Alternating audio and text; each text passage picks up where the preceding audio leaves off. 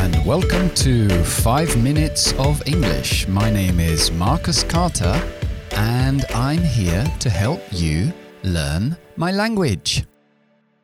Ok, hello again, hola de nuevo. Hoy el podcast vamos a hablar de cómo se dice conseguir hacer algo. Uh, una cosa es conseguir algo, que utilizamos el verbo achieve.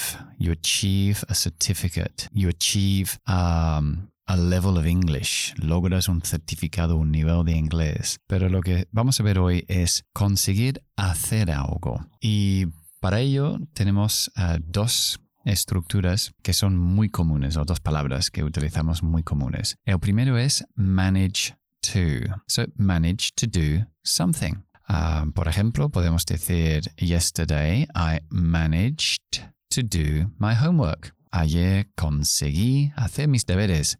Logré hacer mis deberes. Um, podemos utilizarlo en negativo. Yesterday I didn't manage to do my homework. Y es uh, igual que otra estructura que vamos a ver dentro de un momento. Um, la alternativa a manage to es succeed, tener éxito, succeed in doing. Decimos succeed in doing something, o sea, tener éxito en hacer algo. Entonces la misma frase sería Yesterday I succeeded in doing my homework. Doing es uno de los verbos que podemos usar. Podemos decir Yesterday I succeeded in talking to my boss. Ayer logré hablar con mi jefe. ¿no? I succeeded in doing something. Negativo, I didn't succeed in talking to my boss. Vale, manage to succeed in doing something. Lo contrario de esas uh, estructuras o esas palabras es fail. Fail, que es como uh, suspender un examen, to pass an exam o fail an exam,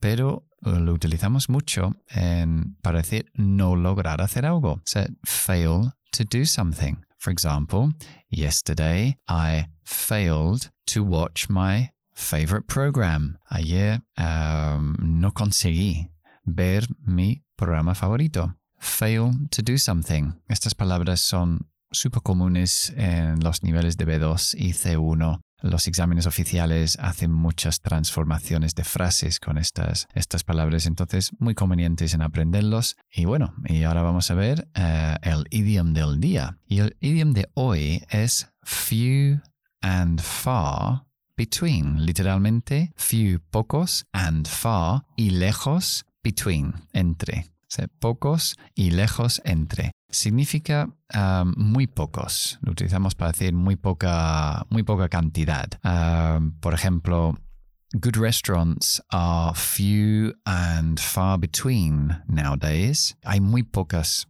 buenos restaurantes hoy en día. Good restaurants are few and far between. Ok, eso es todo por hoy. I hope you enjoyed the program. Uh, nos vemos también en Instagram si queréis. Incluso si queréis decirme algo por Instagram, por mensaje directo, es una forma de comunicarse conmigo. Estoy abierto a sugerencias, explicaciones, cualquier cosa que necesitéis saber de los podcasts que estoy diciendo que no entendéis bien, lo tendremos en cuenta. Ok, alright, see you soon. Bye bye.